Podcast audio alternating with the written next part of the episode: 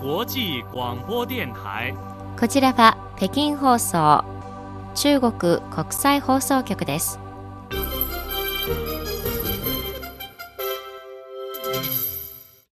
こんばんは、ニュースをお伝えします。まず、主な項目です。習近平国家主席が第15回中国ラテンアメリカビジネスサミットに祝辞を寄せました。外交部の王文賓報道官が、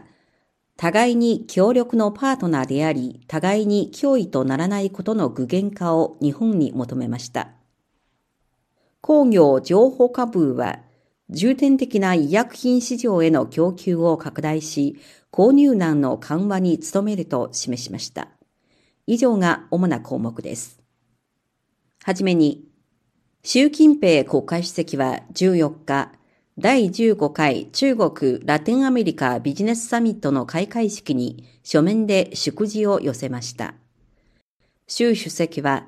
中国は対外開放の基本的国策、互恵ウィンウィンの開放戦略、そして経済グローバル化の正しい方向性を堅持し、中国の新たな発展によって世界に新たなチャンスを提供し続け、開放型の世界経済の構築を推進し、ラテンアメリカとカリブ諸国を含む各国人民に恩恵をもたらしていくと述べました。習主席はまた、中国ラテンアメリカビジネスサミットは発足から15年来、企業へのサービスを基本とすることを堅持し、中国とラテンアメリカの経済貿易協力の促進、中国とラテンアメリカの人的文化交流の進化に重要な役割を果たしてきた。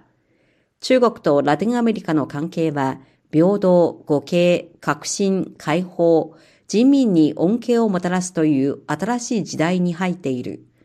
商工会は中国とラテンアメリカの実務協力を促進する担い手であり、中国とラテンアメリカの関係発展の建設者と受益者でもあると述べた上で、引き続き粘り強く勇敢に開拓する起業家精神を堅持し、中国ラテンアメリカ運命共同体の構築を推進するために、より大きな貢献をするよう激励しました。外交部の王文賓報道官は14日の定例記者会見で、中国は日本に対し、互いに協力のパートナーであり、互いに脅威とならないことを政策に反映し、行動に移すよう改めて促すと述べました。報道によりますと、日本は今週にも、ここ数十年で最大規模の国防予算を発表する見通しです。この動きについて日本の政府筋は、中国からの脅威に対応するものであるとしています。これに対し王報道官は、中国は常にアジア太平洋地域と世界の平和と安定の維持に尽力しており、各国の発展のパートナーであり、後期でもある。日本は事実を顧みず、二国間関係に対する日本側の約束事項、及び中日間の共通認識を踏み外し、中国に根拠なき中傷を行っている。中国はこれに断固として反対し、外交ルートを通じて日本側に一貫して厳正な立場を表明してきた。我々は日本が中日間の4つの政治文書の原則を厳守し、アジアの近隣諸国の安全保障上の懸念を尊重し、軍事安全保障分野で慎重に行動するよう改めて促す。中国の脅威を誇張し、自国の軍備拡張の口実にする企みは実現するはずがないと述べました。外交部の王文賓報道官は14日に行われた定例記者会見で、関係各国の正当かつ合理的な懸念を重視し、核汚水水の海洋放出の強行をやめるよう日本側に改めて求めると述べました。報道によりますと8日、太平洋諸島フォーラム PIF の代表が国連本部で行われた国連海洋法条約締結40周年記念大会で発言し、核汚染が将来太平洋に影響をもたらすことを回避すべきだと指摘した上で、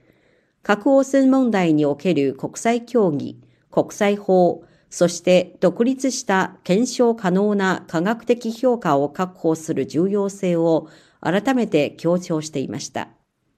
王報道官は、これらの報道について記者からコメントを求められ、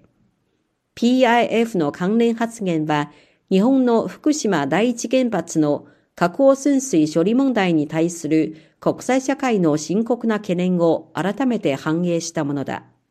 日本は IAEA 国際原子力機関の調査団がまだ評価をしている途中で最終結論が出ていないまま海洋放出計画を強行しようとしている。関係各国の懸念を顧みず海洋放出を規制事実化しようとする行為は非常に無責任であると批判しました。お聞きの放送は北京放送中国国際放送局の日本語放送です。ただいまニュースをお伝えしております。次に、国務院共同予防抑制メカニズムは14日に行われた記者会見で、医療衛生サービスの保障と薬品の生産、供給に関する状況を紹介しました。工業情報科部消費財工業士の周健副市長は席上、全体的に見て我が国の新型コロナウイルス感染症の治療薬の生産能力は患者への投薬需要を満たすことができる。近頃の患者数の増加に伴い、投薬需要が急増し、一部の地域、一部の品目で不足が生じている。我々は体制の優位性を十分に発揮し、あらゆる手段を尽くして、企業の迅速かつ安定的な生産目標の達成及び生産能力の拡大を推進し、重点医薬品の市場供給を拡大させ、合理的で秩序ある正確な投入を導き、薬の購入難の緩和に努めると表明しました。中国国務院は国家衛生健康委員会の公式サイトで新型コロナウイルスワクチンの2回目の追加接種、つまり4回目接種の実施案を発表しました。高齢者や比較的重い基礎疾患がある人などのリスクが高い人を対象としています。国務院共同予防抑制メカニズムは13日、新型コロナウイルスワクチンの2回目の追加接種実施案を発表し、現段階では1回目の追加接種を行った上で、感染リスクの高い人、60歳以上の高齢者、比較的重い基礎疾患がある人、免疫力が低下している人に対して2回目追加接種を展開できるとしました。この実施案では2回目の追加接種には条件付き市長承認を受けたまたは緊急使用を許可されたすべての新型コロナワクチンを用いることができるとしています。おしまいに、国連は13日、カナダのモントリオールで開催中の生物多様性条約第15回締約国会議第2部ハイレベル会議で、中国の山、川、森林、農地、湖、草原などからなる生命共同体理念を表す中国山水プロジェクトが国連による初めての世界回復フラッグシップの10プロジェクトの一つに選ばれたことを明らかにしました。世界回復フラッグシップは国連環境計画と国連食糧農業機関、複数の国際組織により共同で選定されたものです。今回選ばれた10のフラッグシップは総面積6800万ヘクタールを超える土地の生態系を回復し、それによっておよそ1500万人分の雇用が創出されることを目指しています。この時間のニュース、修理がお伝えしました。